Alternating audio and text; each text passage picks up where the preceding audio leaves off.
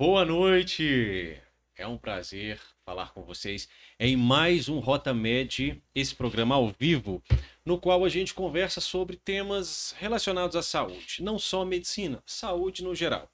Mas hoje eu tenho o prazer de receber aqui alguém para tratarmos de um tema muito especial, é muito importante, que é oncologia e cuidados paliativos. Então, ninguém melhor do que um especialista no tema.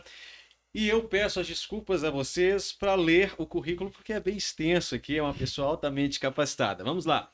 É a doutora Marcela Mascarenhas, com residência em clínica, clínica médica e oncologia pelo Instituto Mário Pena, pós-graduação em cuidados paliativos pelo Instituto Albert Einstein, onde também dá aula, então a gente tem aqui uma professora também, né? E também leciona na Unimed. Além disso, tem formação em capelania, nós vamos falar sobre isso, capelania em cuidados paliativos pela Casa do Cuidar. Estou com a doutora Marcela Mascarenhas. Muito prazer, doutora, muito bem-vinda. Obrigada, bem. Boa noite a todos. Obrigada pelo convite. É um prazer estar aqui. Imagina, a gente que fica bastante grato, porque eu tenho certeza que será é, um podcast com bastante aprendizado. Eu gosto de falar pouco, né? Então. Ótimo, muito bem. A gente está oscilando entre o ao vivo e a gravação, né? Primeira vez que isso acontece conosco, então a gente vai aprendendo aí. É, então voltamos ao vivo. A doutora falou aqui sobre os cânceres mais prevalentes no Brasil. É, isso vai ser publicado, tá? Esse trechinho da parte que vocês perderam aí vai ser publicado para que todas as informações que estão sendo passadas aqui não sejam perdidas. Mas só para fazer um apanhado, para não ser injusto com você que entrou ao vivo agora, doutora, fala de novo para nós. Quais são os cânceres mais prevalentes no Brasil e as formas de tratamento? É, nas mulheres é o câncer de mama, né, seguido do câncer do trato gastrointestinal, colo e reto, seguido do câncer de colo de útero. E nos homens é o câncer de próstata, seguido do câncer de colo e reto, né, do intestino, seguido do câncer de pulmão. Isso excluindo os cânceres de pele não melanoma, que são bastante comuns. E a gente conversou um pouquinho sobre as formas de prevenção. A gente estava na questão do câncer de colo de útero, Isso. né? Que ele é um câncer que é relacionado à infecção pelo vírus do HPV.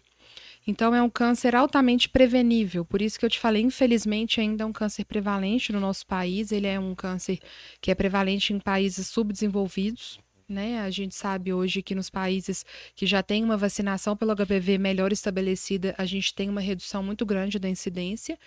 E a melhor maneira de prevenir é através do exame ginecológico, né, do exame preventivo de colo de útero, que consegue detectar alguma alteração, né, que tiver presente ali no momento do exame, é, antes disso tornar-se realmente um, um câncer.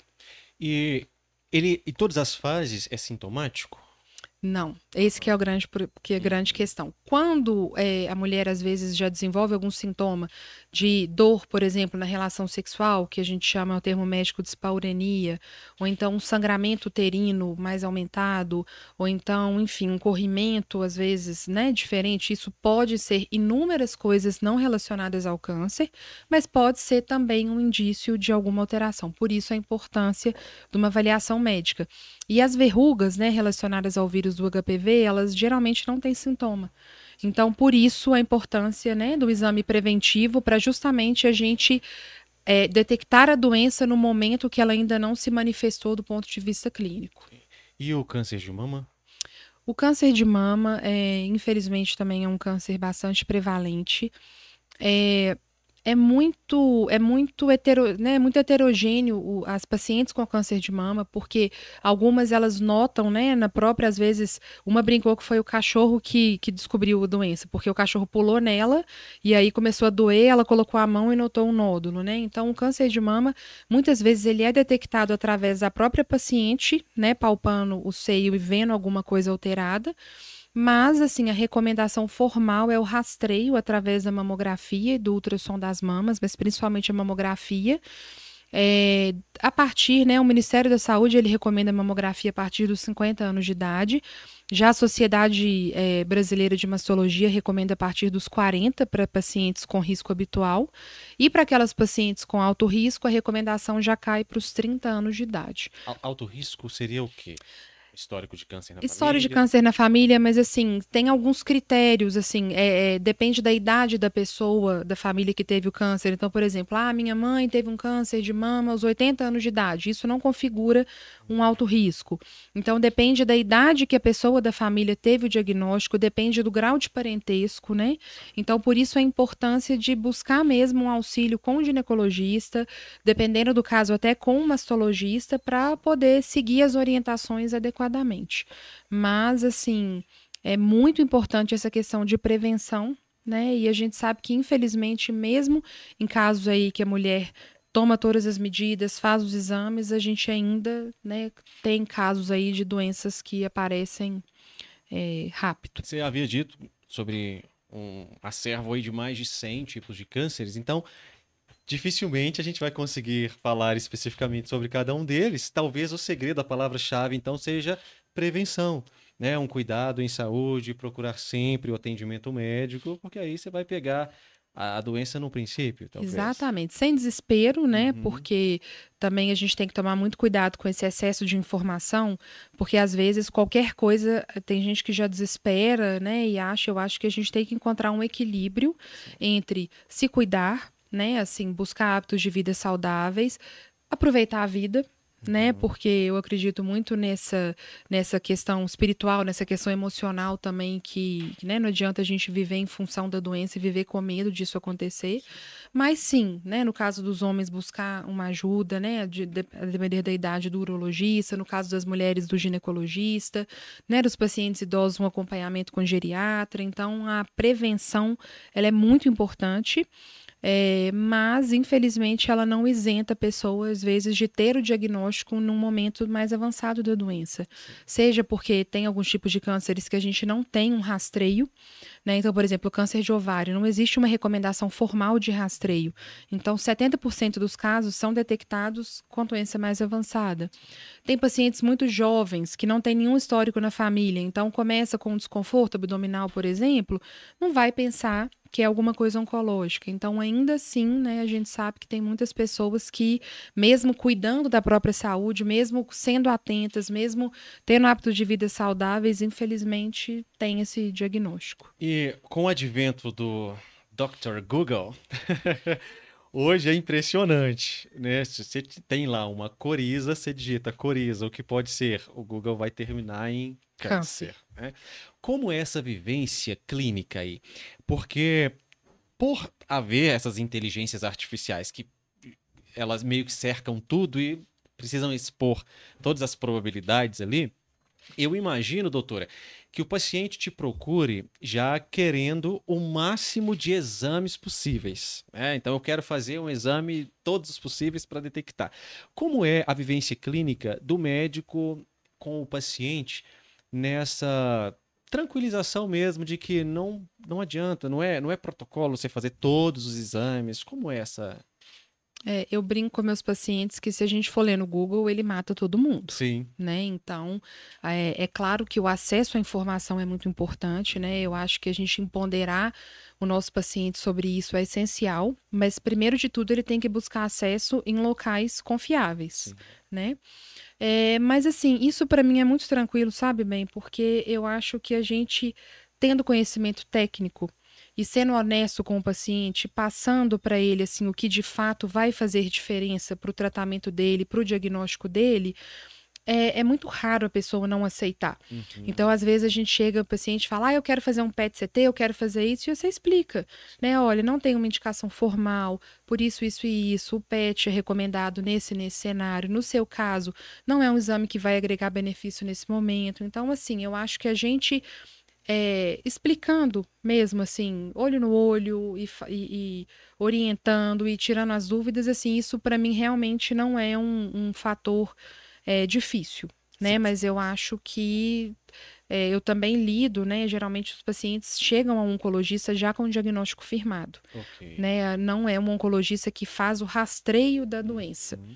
É claro que se eu estou com uma paciente em controle de um câncer de mama, é claro que eu vou avaliar, né? Assim, se o exame preventivo dela está em dia, se a colonoscopia dela já está na hora de fazer. Mas, em geral, os pacientes já chegam para a gente com o diagnóstico firmado. Você falou sobre ser honesto com o paciente, doutora. E linkando com o que falávamos no princípio acerca do tabu que por muito tempo foi falar sobre câncer, é, como deve ser a comunicação? Como o médico deve. Porque o médico deve ser realista, né? mas como deve ser essa comunicação desse diagnóstico para o paciente? Eu falo bem que a comunicação de uma notícia difícil, tem muita gente que acha que é um evento, que a pessoa vai chegar lá, vai sentar na consulta e a gente vai chegar e vai alinhar tudo e vai definir tudo e vamos resolver.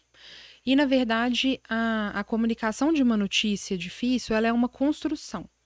Primeiro de tudo, a gente tem que ter uma confiança, ou a pessoa tem que ter uma confiança naquele profissional. E a gente precisa conhecer aquela pessoa que está à nossa frente. Porque cada pessoa reage ao diagnóstico de uma maneira diferente.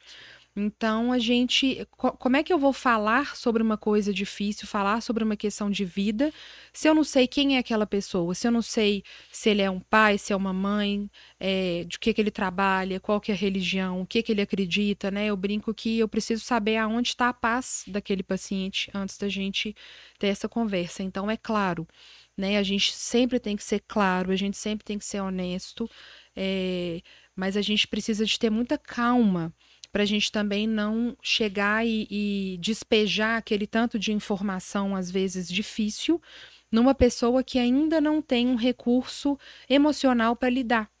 Então, quando a gente acaba de ter um diagnóstico, por exemplo, de um câncer, é o momento de você chegar e falar: olha, a doença é isso, prognóstico. Não.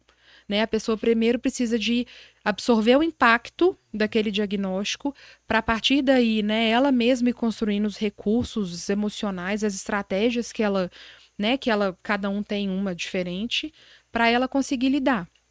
Mas é, eu sou muito a favor da gente realmente ser honesto, é, com muito cuidado, muita cautela.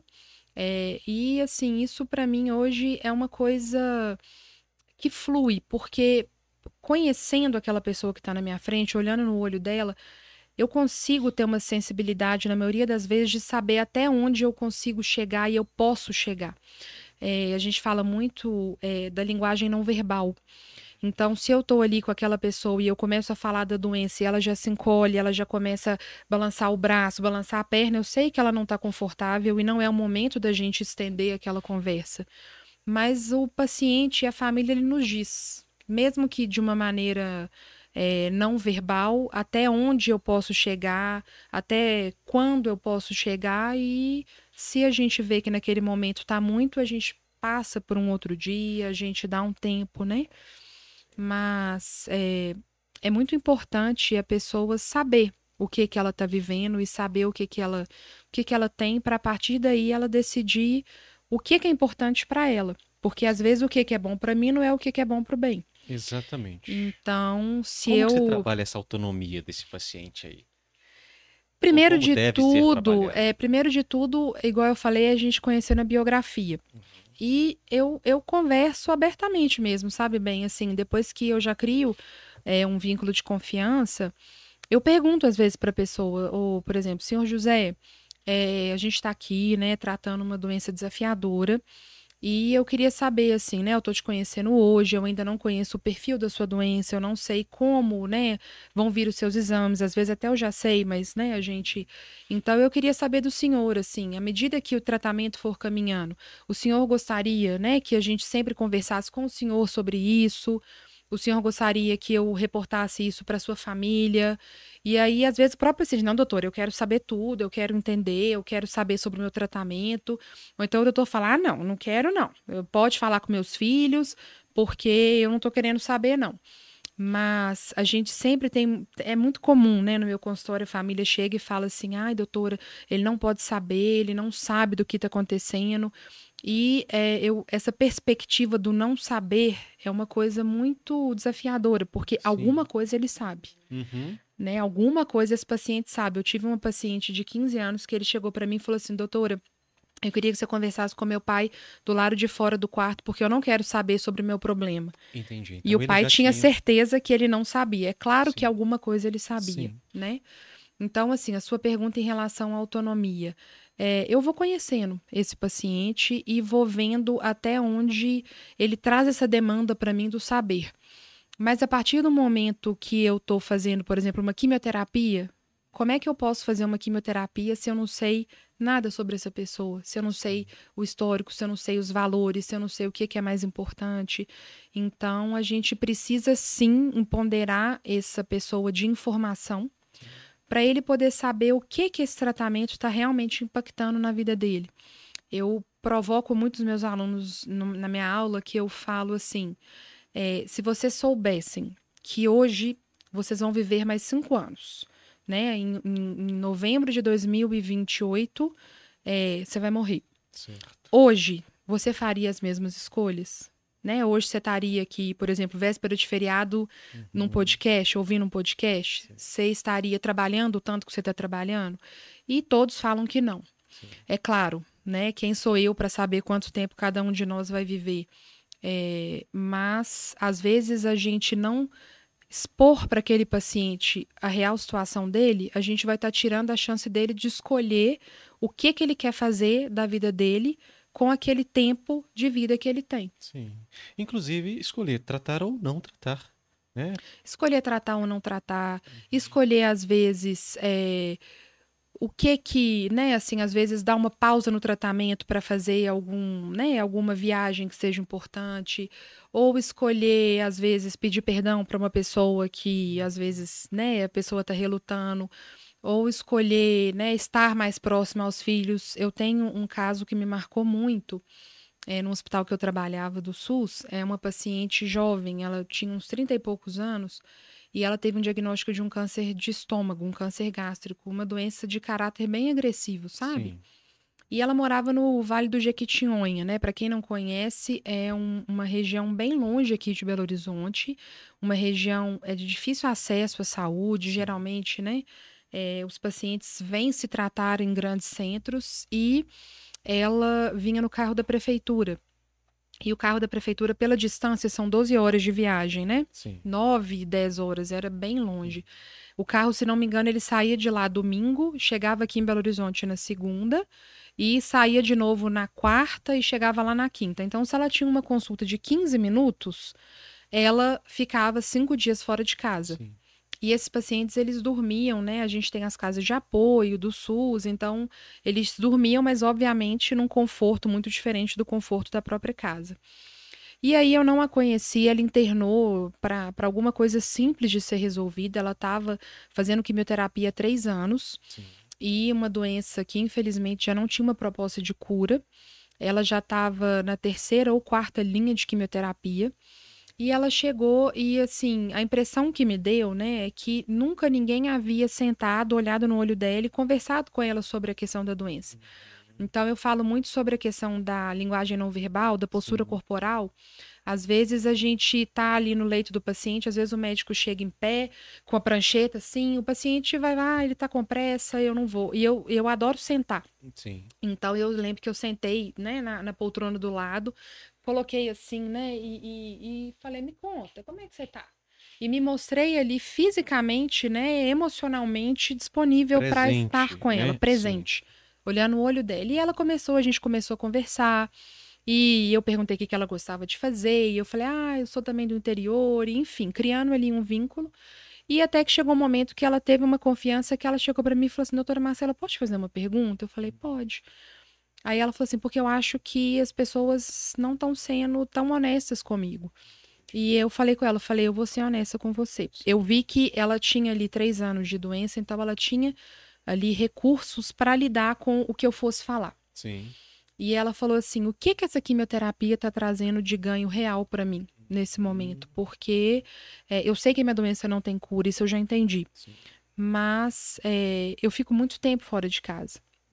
E no caso dela, no cenário dela, ela tinha sido exposta a vários tipos de tratamento e linhas de tratamento, é, e a doença tinha piorado em vigência delas. Então, naquele momento, era uma quimioterapia com o objetivo de controle de sintomas. Não era uma quimioterapia okay. que daria mais tempo de vida para ela. Uhum. E quando eu expus isso para ela, ela chegou e me falou, doutora, mas hoje o meu principal sintoma, meu principal sofrimento é estar longe da minha família, estar longe dos meus filhos no tempo que me resta. Então, eu tô vindo aqui a Belo Horizonte, eu fico aqui 48 horas fazendo quimioterapia, porque era uma quimioterapia que ela ia para casa com infusor, ficava, né, ia para casa de apoio. E ela falou assim: "Então, hoje o tempo que eu tenho de vida, metade dele eu tô gastando longe da minha família. Então, para mim, isso não está mais fazendo sentido. Eu, eu, a gente vai falar um pouco mais daqui a pouco sobre cuidados paliati paliativos, doutor. Eu acho que eu quero até ouvir a sua percepção, mas a medicina ela ainda é talvez contaminada com o vício do ato heróico, né? Paternalismo. Paternalismo. O médico que às vezes ele quer fazer tudo para porque ele se sente impotente em dizer que fez tudo o que poderia ser feito, mas o resultado cura ali da, daquela doença não vai não vai chegar, né?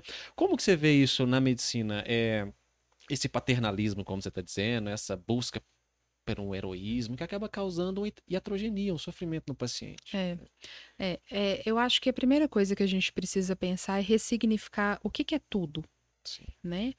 É, as pessoas às vezes encaram tudo como todos os tratamentos de quimioterapia, radioterapia e tudo que, né, assim, tudo que tiver ao alcance. Se tem uma vaga de CTI, vamos levar para o CTI. Se tem que, vamos, né, e, e vai nessa busca desenfreada, mas a troco de quê?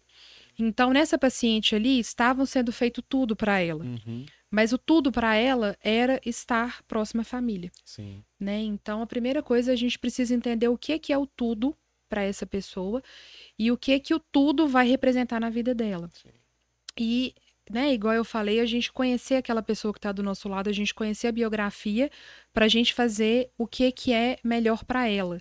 Então, é, eu como, né, eu como médico, como oncologista, como paliativista, eu estou ali em prol do meu paciente. Né? Uhum. Então eu preciso saber o que que é sagrado para ele, o que que é importante para ele é, eu não estou lutando contra a morte. Porque se eu for lutar contra a morte, eu vou ser uma eterna frustrada. Porque todo é mundo aqui. É, não é uma novidade, né? Uhum. Que, que todo mundo um dia vai, vai morrer.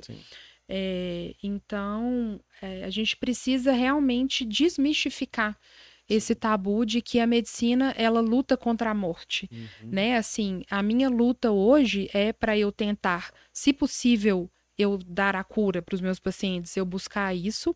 E se não for possível, eu tentar dar o máximo de vida né, é, é, no processo de adoecimento e tratamento que esse paciente tem. Então, é, eu tenho muita dificuldade com esses médicos, né, que, que se acham heróis e que se acham, né, eu acho que hoje isso caiu por terra. E, e a custo do sofrimento do paciente, né? e da família. E da família, exatamente. Doutora, é, como funciona? Sim, é, talvez para o médico, para quem estuda medicina, isso seja mais claro, mas para o leigo não. A escolha, ou não, não, não é uma escolha necessariamente, mas quimioterapia, radioterapia, esses, essas terapias, como elas são decididas? Se vai ser químio, se vai ser rádio? É, isso é baseado bem na característica do tumor. Uhum no estadiamento do tumor, o estadiamento é o tão avançado ele está, e baseado no, no que essa pessoa tem de condição clínica. Né? Então, por exemplo, um câncer de intestino é, num paciente de 20 anos de idade é diferente de um câncer de intestino num paciente de 80. Às vezes, aquele paciente de 20, a gente vai indicar uma quimioterapia mais agressiva, e o paciente de 80, às vezes, não vai ter essa condição. Então, isso é realmente assim, é uma escolha. Os estudos nos mostram né? Assim, se eu chego com uma paciente com câncer de mama, com, por exemplo, um linfonodo comprometido na axila, eu já sei o tratamento padrão ouro que a gente fala, né, para esse tipo de doença. Mas aí sim a gente tem que sentar, tem que individualizar, tem que conhecer essa paciente para a gente juntos definir ali o que que vai ser melhor. Mas a gente tem hoje terapias alvo, a gente tem imunoterapia, a gente tem a radioterapia, a gente tem quimioterapia, é, a gente tem transplante de medula, então a gente tem, tem a própria cirurgia. Tanto esses tratamentos no cenário da doença com propósito de cura, quanto no cenário da doença no tratamento paliativo. Então, isso é uma decisão mesmo técnica médica e que, obviamente, é dividida com o paciente, né? Sempre colocando aí os riscos, os benefícios, para a gente definir aí qual que vai ser a melhor estratégia. E há, há muita informação irresponsável, né, doutora? Muito. Como que, às vezes, um paciente ele recebe uma determinada informação, enfim, hoje a gente sabe, bom que a informação é mais acessível hoje, mas também perde-se um controle sobre fonte, sobre confiabilidade, enfim. Às vezes o paciente recebe uma informação sobre uma tecnologia ou uma terapia que ainda não está bem definida pela literatura, não tem evidências, e ele chega ao seu consultório e ele fala: "Doutora, eu quero essa essa aqui. Eu descobri que isso aqui talvez seja adequado para mim." E quando não é adequado para esse paciente? Como que a oncologista é, Marcele, que também é pali paliativista, tem essa, essa abordagem da espiritualidade também, como que você lida com isso? Eu acho, bem, que é sendo honesto, né? Assim, a gente estuda para isso, então é, o né, a gente se debruça, estuda e sabe o que que tem evidência científica e o que que não tem. Então a gente tem hoje, por exemplo, teve há uns meses atrás aí um boom de é, reportagens sobre aquela fosfetanolamida. Então eu tive vários pacientes no meu consultório que vieram pedindo e você explica. Então, assim, eu, eu, eu sento e eu explico, olha, explico como que funciona um estudo clínico, como que funciona um estudo fase 1, estudo fase 2, o estudo fase 3, como que é a questão da aprovação desse medicamento, da, do perfil de segurança. Então, assim, a gente não tem que ficar bravo, né? Porque tem às vezes médico, ah, mas você tem que parar de ler. Não, é, né? Esse caso, para esse cenário, para sua doença, realmente a gente não tem benefício.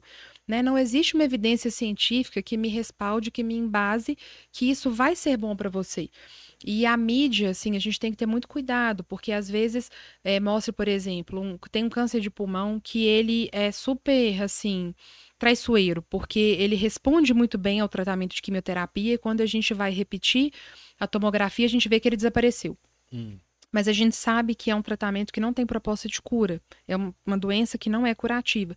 Mas você faz uma tomografia, você não vê nada. É mesmo? Sim. E aí a gente fala, a pessoa está em remissão. Okay. E a gente sabe que em questão de pouco tempo essa doença vai voltar de uma maneira agressiva.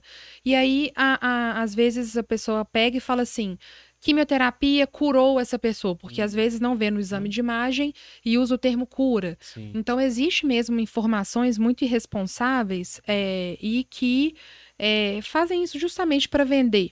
Né? Mas assim, eu falo que eu fico, eu fico brava assim com isso, uhum. porque gera sofrimento, né? A pessoa que está ali, é, né, como a pessoa em tratamento de câncer, a gente já sabe que a família muitas vezes sofre muito, né, assim, junto com o doente. E às vezes cria uma falsa esperança, uma falsa ilusão de um tratamento milagroso e que não existe, né? Exatamente. Mas assim, para mim é uma coisa tranquila, é, a gente precisa mesmo explicar.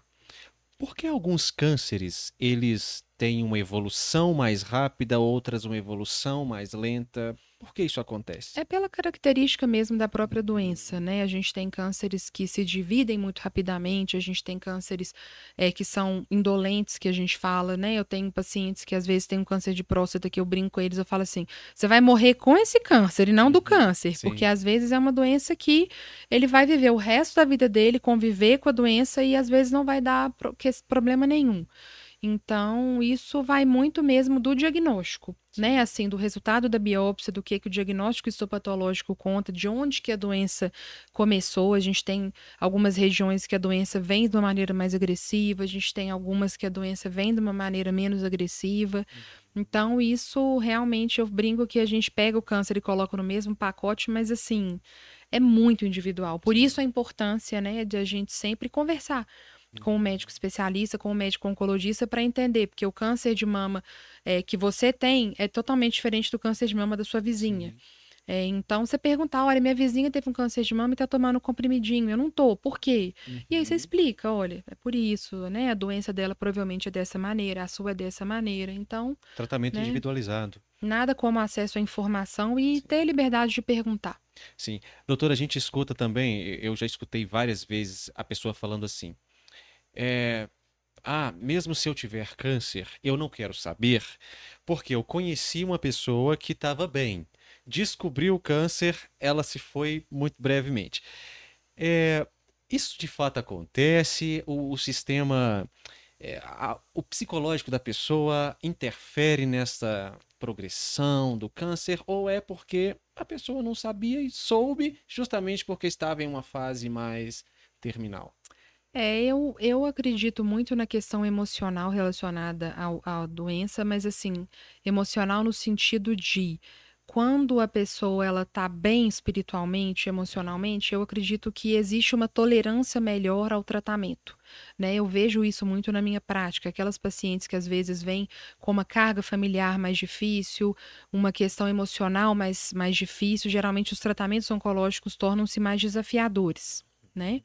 Mas é, eu não acredito muito nisso quando a pessoa soube logo ela, né? Eu acredito que, que isso iria acontecer independente do diagnóstico ou não. Mas é claro, né? Dependendo às vezes da condição clínica dessa pessoa, às vezes, né? Eu não sei qual profissional que a viu, às vezes é, opta por um tratamento mais agressivo do que o corpo dá conta. Então, às vezes pode acontecer da pessoa às vezes piorar mais rápido por conta de tratamentos desproporcionais. Mas é, eu acredito muito que diante de um diagnóstico de uma doença tão desafiadora, a gente tem que oferecer né, uma escuta, um suporte emocional muito grande, porque é muito sofrido. Né, saber da doença, mas a gente escuta isso muito, mas é. não é uma coisa muito que eu vejo na minha prática, não, sabe? Quando é que o médico declara que aquele paciente está terminal? Eu não gosto muito dessa palavra terminal, okay. né? Assim, hum. porque terminal, o que, que é uma pessoa terminal? É uma pessoa que vai morrer? Então, se é terminal, eu também. Sim. Né? Então, uhum. assim, é... eu sempre devolvo essa pergunta, sabe? Quando a pessoa fala, doutora, mas ele tá terminal? Eu falo, mas o que, que é terminal? Para você. Porque às vezes terminal é não tem cura. Uhum. Ou então, às vezes, terminal é ele está nos últimos dias ou horas de vida. Então, eu, eu não uso esse termo, sabe? Sim. Assim, com a minha, com, na minha prática clínica. Eu devolvo a pergunta e eu explico. Né? Eu falo assim: olha, a gente está diante de uma doença que né, não tem uma perspectiva de cura, né? Para a medicina, né? Porque também é, eu não tenho direito de tirar a fé e a esperança daquela pessoa. E realmente a gente vê coisas, né? Assim, pessoas que, que nos surpreendem de alguma maneira, né?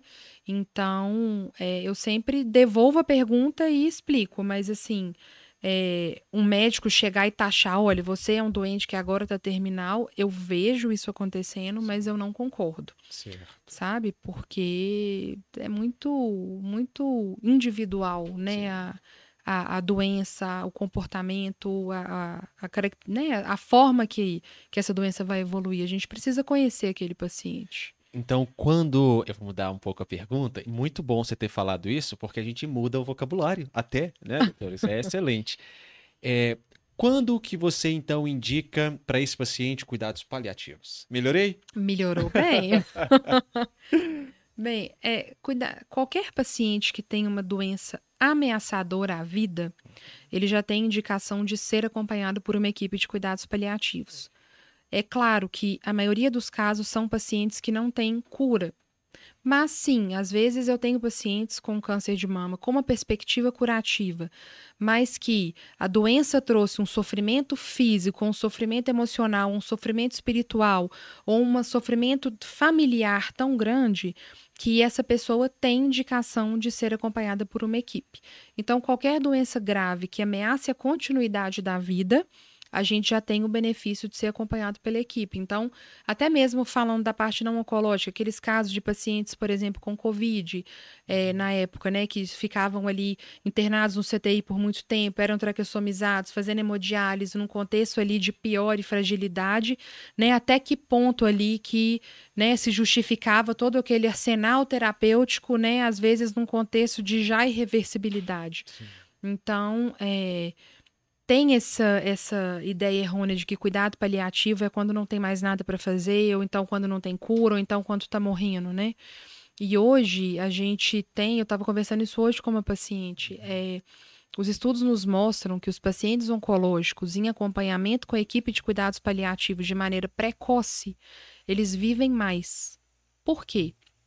Porque eles têm a dor melhor controlada, eles têm um sofrimento que é cuidado, eles têm um suporte espiritual, um suporte familiar. Então, a gente ser cuidado, a gente ser ouvido e a gente viver bem faz com que a gente viva mais. Sim. Então, então o que seria cuidado paliativo? É isso tudo que você falou aí. Cuidado paliativo é uma abordagem, né, é multidimensional, é, que a gente é, trata de maneira ativa né, todos os sintomas daquele paciente é, que estejam é, trazendo sofrimento, tanto na esfera física, como dor, falta de ar, intestino preso, tanto na esfera psicológica, quanto na esfera social, quanto na esfera espiritual.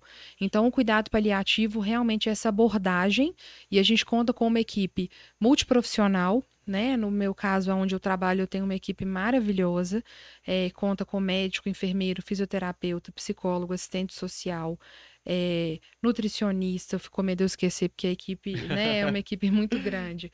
É, então, assim, para um olhar mesmo para aquele paciente em todas as esferas. Inclusive, que você falou, controle de dor. Controle de dor.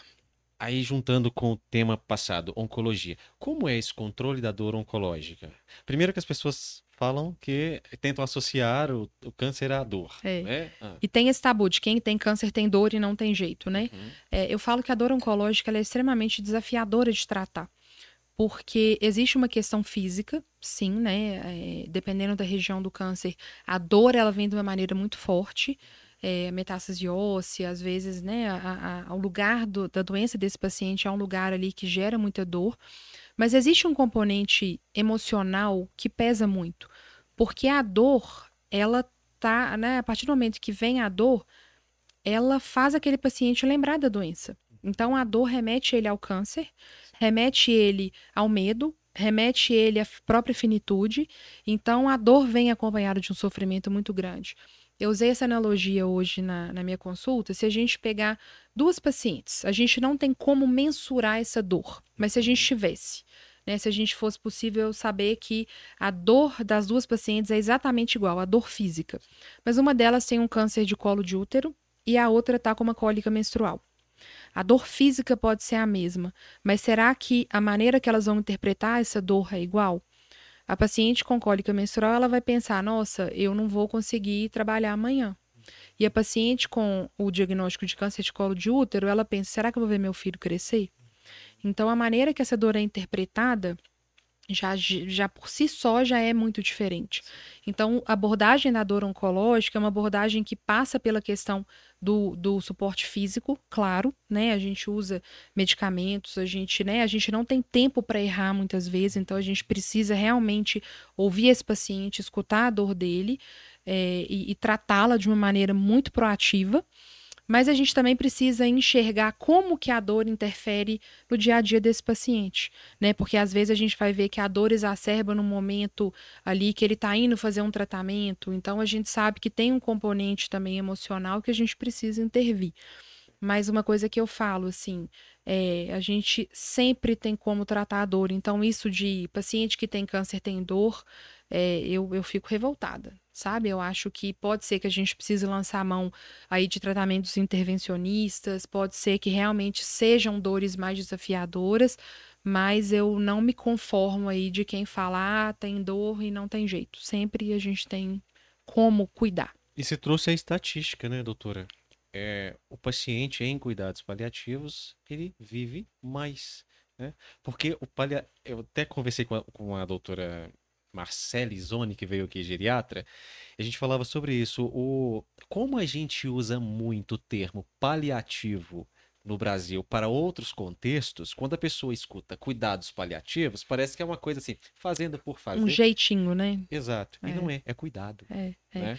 E o termo paliativo é até bonito, vem do, vem do pallium, do latim, que é aquela capa do, do cobrir, do cuidar, do uhum. aconchegar, sabe? Sim. Então, é, as pessoas realmente elas interpretam de uma maneira errada até já pensei, gente, será que a gente devia mudar, né, essa palavra? Mas assim, eu acho que não. Eu acho que é através da informação, Sim. né? Então, assim, se cada um ali, né, você sai daqui do podcast e aí você já sabe, olha, cuidado paliativo é isso. E a gente vai difundindo essa informação, Sim. a gente realmente consegue mudar isso, né? É, hoje uma paciente, né, assim, eu acabei de atendê-la e ela disse, doutora, mas por que, que eu não fiquei sabendo antes, né? Ela, ela uhum. tá em uhum. tratamento aí de uma doença desafiadora, passou por momentos difíceis agora recente, com a internação, com uma dor de difícil controle. E aí ela falou: Nossa, mas eu não vou chorar o leite derramado, mas teria sido tão mais fácil, né, se vocês estivessem comigo desde o início, porque é, eu tive vários sintomas aí, vários sofrimentos que vendo hoje, conhecendo o trabalho de vocês, vocês teriam me ajudado. Né? Então, é, é de cortar o coração a gente ouvir isso, mas ao mesmo tempo também a gente pensa que bom que, né, também ela teve acesso e ela descobriu a tempo, Sim. né, da gente conseguir ajudá-la. Né? Exatamente. Né? Porque tem muita gente que às vezes nem né, descobre. Nem descobre. É. Você falou muito sobre espiritualidade e dentre algumas, algumas funções que você exerce, uma delas é ser capelã. Sou né? capelã.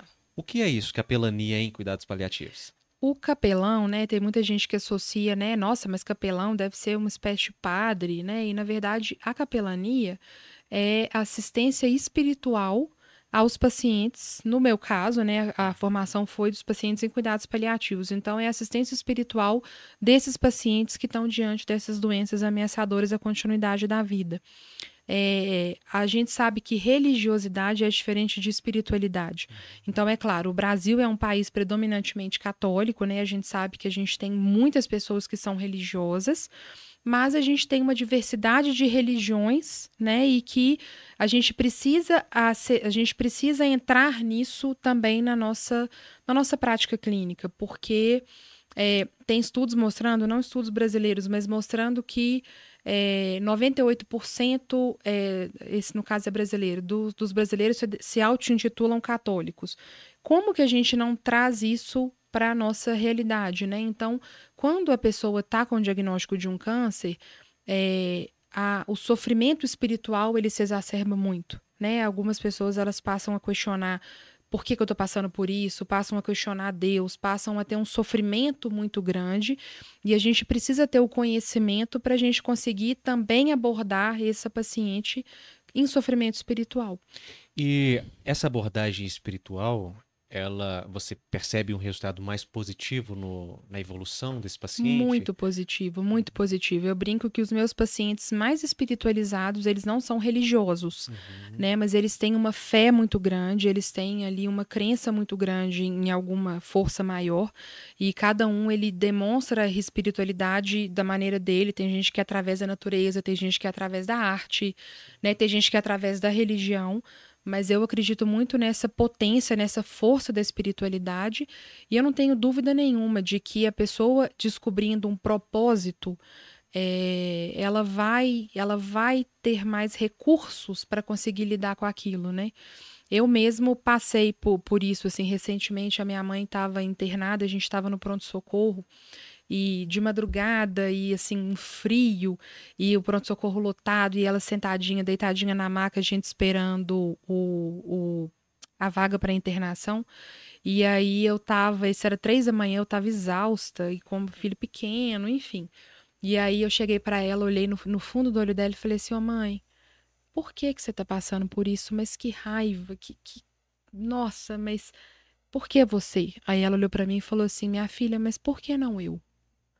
E aí foi aquele tapa na cara, né? Que eu falei assim: é, é isso, né? Então, por que não eu? Então a gente conseguir, né? Assim, aí, aí foi curioso porque logo a gente internou. E aí a gente subindo para a ala de internação, eu vi um bebezinho de um ano e meio carregando a, a, aquela suporte de soro da quimioterapia dele, sabe? Uhum. E a mãe atrás, assim, com aquela cara de desespero. E eu olhei e falei, gente, é isso, né? Todo Sim. mundo tem as, as, as, as batalhas, né? Alguns têm umas batalhas mais desafiadoras do que o outro, mas ali eu me vi assim, foi, foi curioso, porque aquela fala dela caiu para mim realmente como, gente, eu vou parar de Sim. questionar.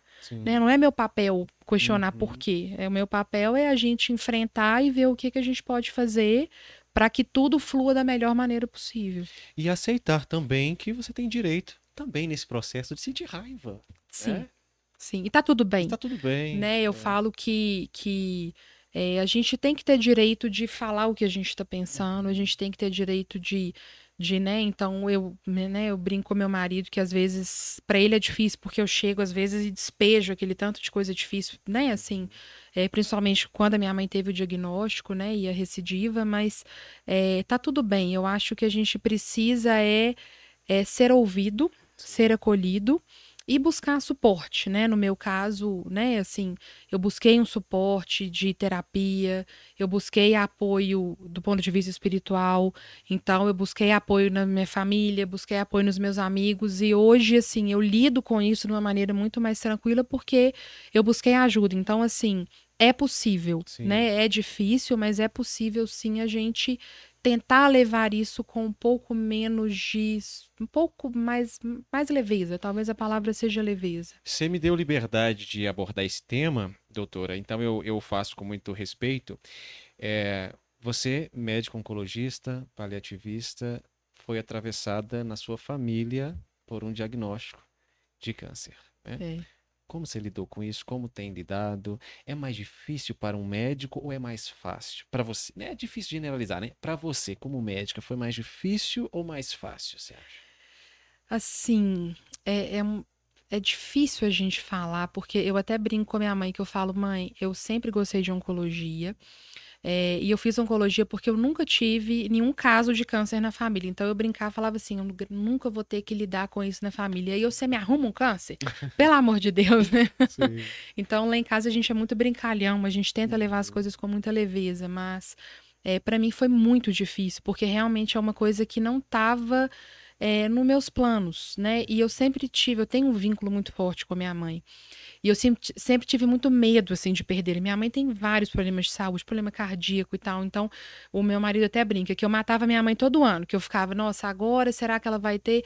E aí, assim, realmente, a, o diagnóstico dela veio como uma rasteira mesmo, sabe? É, e foi num momento muito desafiador. Eu, eu tive. Eu tô com uma bebezinha pequena, né, de oito meses, e eu tive quatro abortos antes dela quatro perdas gestacionais muito sofridas. E o resultado da biópsia da minha mãe saiu no momento que eu tinha acabado de descobrir o meu quarto aborto, que a minha quarta gestação não iria para frente, que foi no ano passado, né? Então foi um momento ali de muito sofrimento, muita dificuldade, né? Mas, assim, é, eu tive um apoio muito grande é, da minha equipe de trabalho. Eu lembro que quando saiu o resultado da biópsia, obviamente eu não fui trabalhar naquele dia, né? E aí depois, no outro dia, eu fui trabalhar.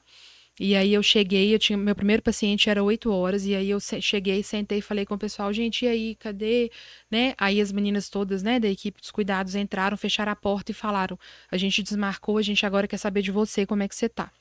Então eu fui recebendo, sabe, todo esse suporte, todo esse carinho, todo esse acolhimento, e isso me fez construir recurso para realmente lidar. É, foi muito difícil, ainda é muito difícil, mas assim, com muita, com muita relutância, né, eu me recolhi realmente a saber que é, eu não tenho controle.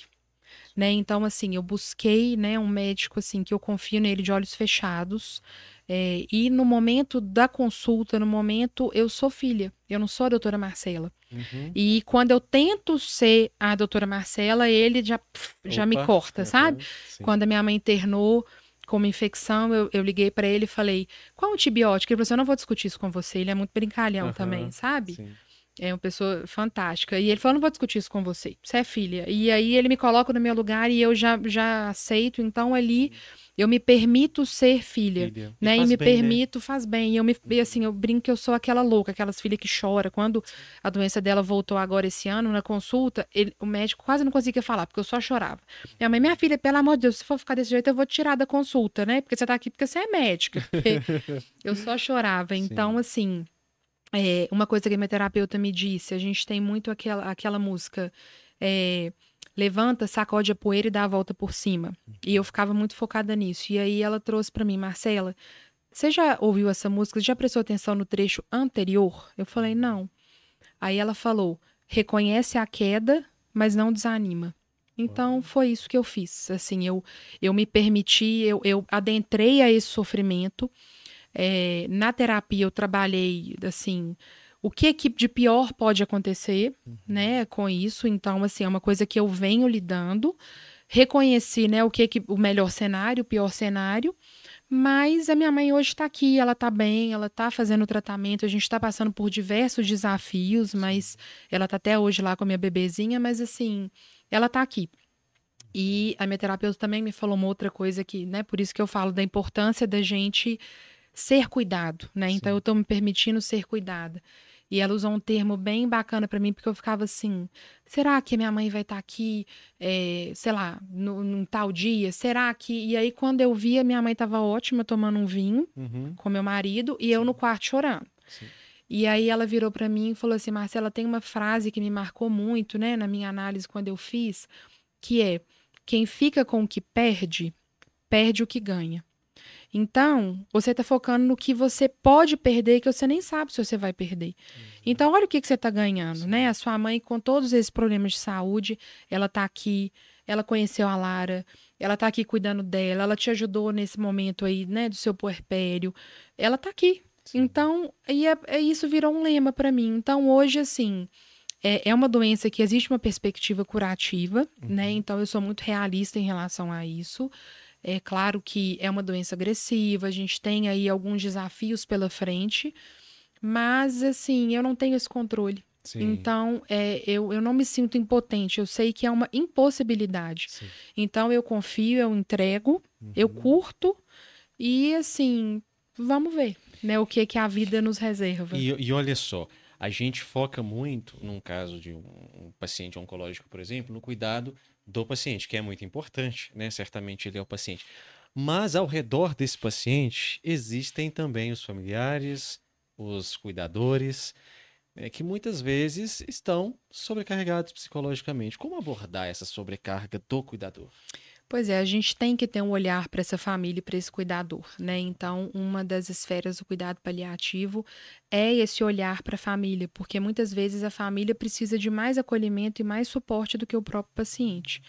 Então, isso é uma coisa que o próprio profissional de saúde ele tem que ter essa sensibilidade. Eu tenho, né? Meus pacientes até teve, né? Eu, eu brinco, às vezes eu faço receituário para os familiares, né? Tem uma que eu coloco lá, receita. Ir ao clube uma vez por semana, sabe? Então eu sei o que que o que que é importante para aquela pessoa e a gente tem que ter esse olhar, Sim. né? E eu tive esse olhar assim para mim quando a minha mãe teve o diagnóstico de que eu tinha que assim seguir, né? Uhum. Então, assim, eu estava ali com uma filha pequena, no caso, né, da recidiva desse ano.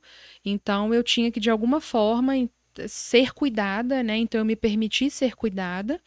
E quem, né, tá passando por isso, às vezes de ter alguém, um familiar, ou uma filha, um marido, um, um tio, enfim, é, precisa, né, buscar ajuda. Precisa entender que a gente não tem que dar conta de tudo, né? A gente tem que é, é, pedir socorro mesmo, às vezes, né? Assim, de amigos, de vizinhos, de primos, às vezes, para ajudar, né? Nessa parte até prática mesmo do cuidado e que é, a gente, para estar ali diante de outra pessoa, a gente precisa se cuidar. Né? Eu acho que é um pouco de hipocrisia. No meu caso, imagina eu como médica que estou ali oferecendo um cuidado para aquele paciente, eu não olhar para mim e não me cuidar também. Exatamente. Como é que eu posso falar com aquela pessoa para ele se cuidar se eu não me cuido? Exato. Né? Doutora, eu vou abrir aqui para as perguntas da plateia. Plateia, da audiência. Algumas perguntas, inclusive, já foram respondidas por ti. Tá? É, tem uma aqui que eu acho que é uma pergunta de um milhão de dólares. Não sei. O que causa o câncer? Tem resposta a essa pergunta?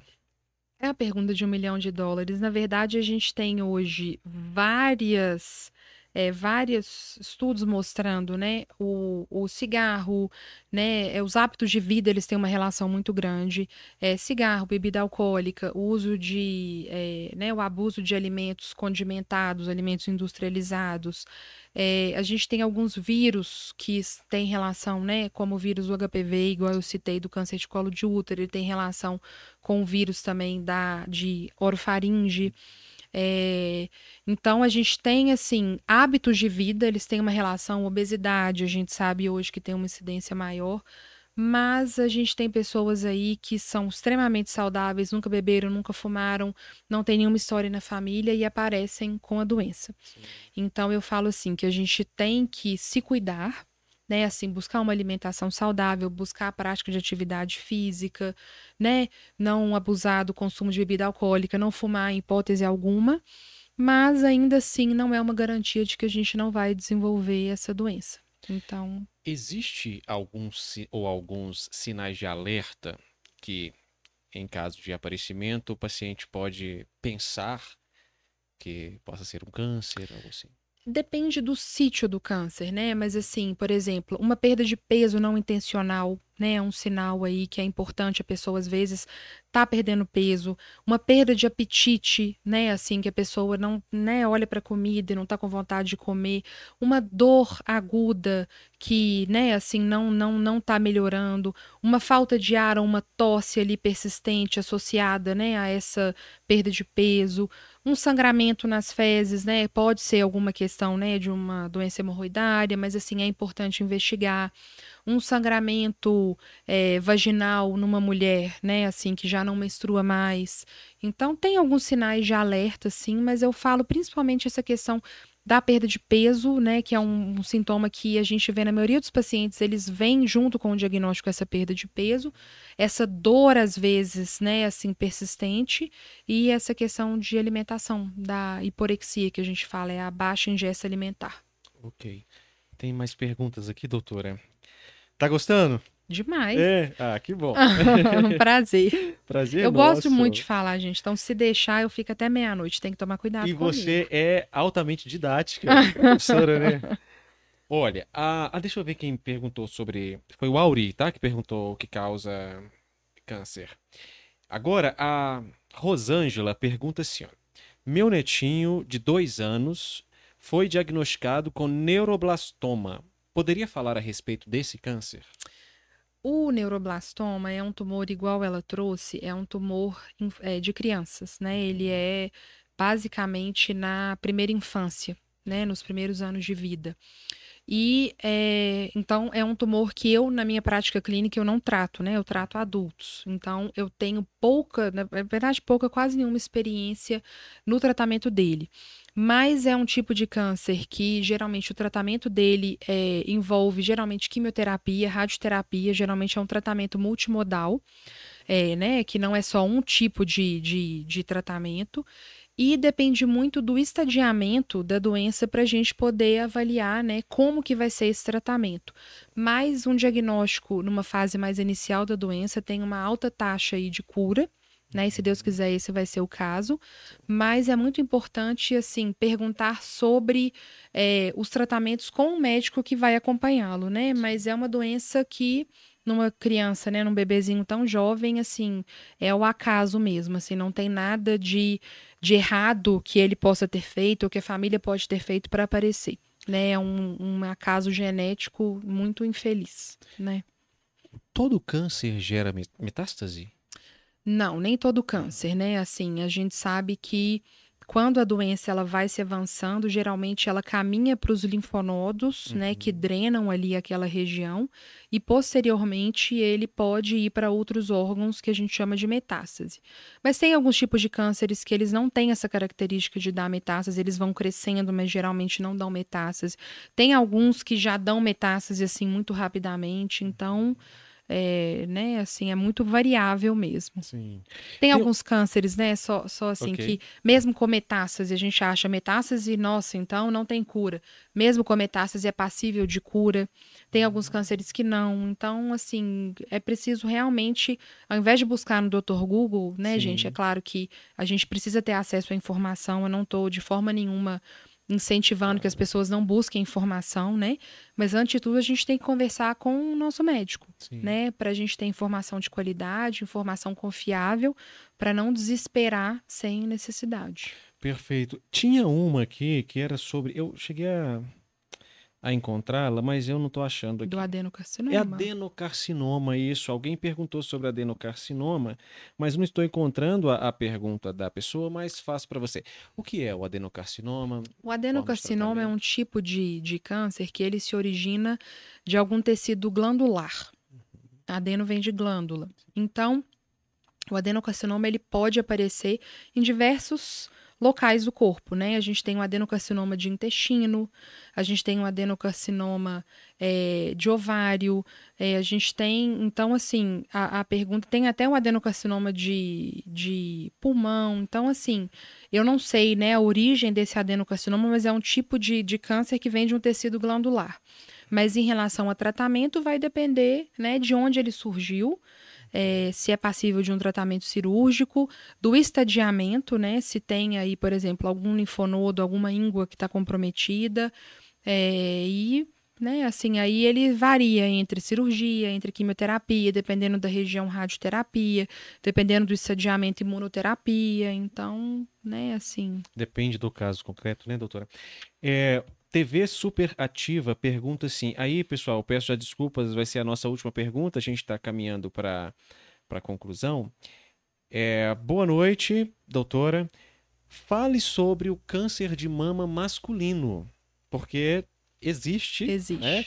Fale sobre o câncer de mama masculino, quais são as causas e como prevenir. As causas são muito semelhantes mesmo, assim, ao câncer de mama é, feminino no sentido de é, no caso do câncer de mama feminino, tem a questão da exposição né, aos hormônios estrógeno, progesterona, que a própria mulher fabrica. Mas o homem, ele tem a glândula, né? Ele tem a glândula mamária. Então, assim, os fatores de risco são semelhantes. Obesidade, questão de atividade física. É, mas, assim, eu tenho poucos casos de câncer de mama em homem. E, assim, a gente não encontrou uma causa genética né? Assim, é uma coisa que realmente vem ao acaso. Como prevenir? No caso de homem, não existe essa recomendação formal de mamografia, ultrassom de mama, né? Mas é o homem mesmo ele se tocar e ele ver se ele notar algum. Como o homem não tem essa mama volumosa, acaba que qualquer nódulozinho na mama é muito mais facilmente perceptível. Eu tive agora recente um paciente com câncer de próstata que adiantou a consulta para mim, que ele falou, doutora, tem, ele está em controle, ele não está mais em tratamento. E aí ele chegou, doutora, tem um nódulo aqui esquisito. E aí eu examinei, vi, encaminhei para o mastologista e ele está em vias de fazer uma biópsia. Então, os fatores de risco, assim, são relacionados mesmo à questão da própria saúde, assim, de é, né, igual eu citei, e o tratamento é semelhante ao tratamento do câncer de mama feminino. Dependendo do estágio da doença, a gente recomenda a cirurgia, dependendo a quimioterapia, dependendo a radioterapia. Então, ele caminha aí, ele inclusive toma o, se for um câncer hormônio relacionado, ele toma o comprimidinho, né, que as mulheres costumam tomar de hormônio. Então, o tratamento é muito similar. Mas é uma doença rara. Sim. Mas acontece. Mas pode acontecer, né? Doutora, infelizmente a gente está indo para que pena. Finais, né? Certamente você será convidada novamente. Vai ser um prazer. Eu sempre digo que nesse primeiro bate-papo a gente faz esse apanhado mais geral né? e depois a gente convida novamente o especialista para tratar aí de um tema mais específico que a gente po possa especificar melhor. Mas vamos lá então, doutora. Eu quero fazer uma pergunta para ti e aí você já deixa um recado para nossa audiência. Eu quero juntar as suas duas especialidades aí, né? Oncologia e cuidados paliativos. Com a pergunta: a pessoa descobriu um câncer. É o fim? De jeito nenhum. De jeito nenhum. Né? A gente tem muito o que fazer, a gente tem muito o que ajudar essa pessoa, é, a gente tem muito que o que oferecer em termos tanto de tratamentos de terapia modificadora de doença, como em dar um suporte para que aquela pessoa viva da melhor maneira possível.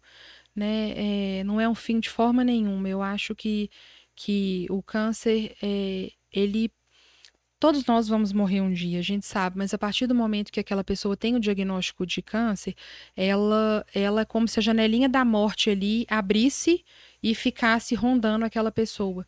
E quando a gente não olhar para isso com honestidade, perguntar para a morte o que que ela tem de mais importante sobre a vida, né, a gente não, não vai conseguir ajudar essa pessoa. Então, é, a gente é possível sim, diante de uma doença grave, aquela pessoa ressignificar todo o processo, aquela pessoa, às vezes, é, enxergar a vida de uma maneira diferente, aquela pessoa viver melhor, às vezes, né, mesmo diante de uma doença tão delicada. Então, assim, não é o fim. Né, assim, busquem ajuda, busquem, né, profissionais que vocês se sintam acolhidos, que vocês sejam ouvidos, que vocês tenham liberdade de perguntar, né, porque sempre, sempre, sempre, eu sempre falo isso, sempre tem o que ser feito, né, aquele médico que chega e fala, não tem mais nada para fazer, me dá até arrepios, porque sempre a gente vai ter algo a oferecer. Sim. Ótimo. Você que assistiu aí, se receber um diagnóstico como esse, tenho certeza que você pode se interessar por se consultar, ser paciente da doutora Marcela. Como essa pessoa te encontra, doutora? Bem, hoje eu trabalho aqui em Belo Horizonte, no grupo da Oncoclínicas, que é o maior grupo de oncologia da América Latina. É, trabalho em duas clínicas aqui, é, a Oncocentro e a Oncobio. E eu tenho um Instagram, né? As pessoas podem me procurar lá, podem também ligar para o grupo, né? Para poder agendar uma consulta. Eu atendo diversos planos de saúde, atendo também particular. E é, no meu Instagram tem lá as informações e podem me procurar lá que eu direciono. Qual é o Vai seu um arroba, prazer. doutora? Arroba doutora.marcela.mascarenhas. Ok, doutora Marcela. Eu, eu sigo, tá, gente? Eu quero mostrar para vocês. Tô né? voltando de licença maternidade, meu Instagram tava um pouquinho parado, né? Mas eu busco ali sempre trazer muitas informações e dividir muitas coisas. Então, assim, tô voltando aí com gás total e super disponível aí. Perfeito. Gente, então é doutor, dra.marcela.mascarenhas. E tem umas postagens aqui bastante interessantes. Né? Inclusive, você fala aqui sobre distanásia, sobre prolongar a, prolongar a vida, um tema bem interessante. E aí é isso mesmo que eu estou fazendo com vocês. Eu estou gerando curiosidade para vocês irem lá para o Instagram da doutora, porque de verdade tem algumas coisas aqui que eu quero abordar no próximo encontro. O papel da morfina, por exemplo. Ah, bem, tem tanta coisa bacana para a gente conversar. De verdade, eu, eu não. Okay. Acho que quando a gente ama o que a gente faz, né? Sim. Assim, é, é, é, um prazer mesmo, assim, falar sobre isso. Ótimo. Então, quando a gente convidar, você volta? Volto, com todo prazer. Muito obrigado, doutora Marcela. Obrigada, bem. Um Boa noite. Obrigado pelas informações. Vocês que acompanharam, muito obrigado. Gente, não faz sentido recebermos informações tão preciosas quanto essas e, e guardarmos apenas para nós. Então, compartilhem essas informações né, com um paciente ou com quem não seja um paciente também, né, porque é sempre importante que, com certeza, essas informações chegarão a, aonde precisam chegar. Né? Então, como você compartilha os conteúdos? Você pode mandar o link, né? você pode é, divulgar o Instagram da doutora, né? pode divulgar o Rota Med. No meu próprio Instagram, Repórter Bem Mendes, haverá cortes lá também, porque nem todo mundo consegue tempo na agenda para assistir ao podcast inteiro. A gente entende isso. Então, qual é a solução que nós encontramos? Todo esse podcast vai ser publicado.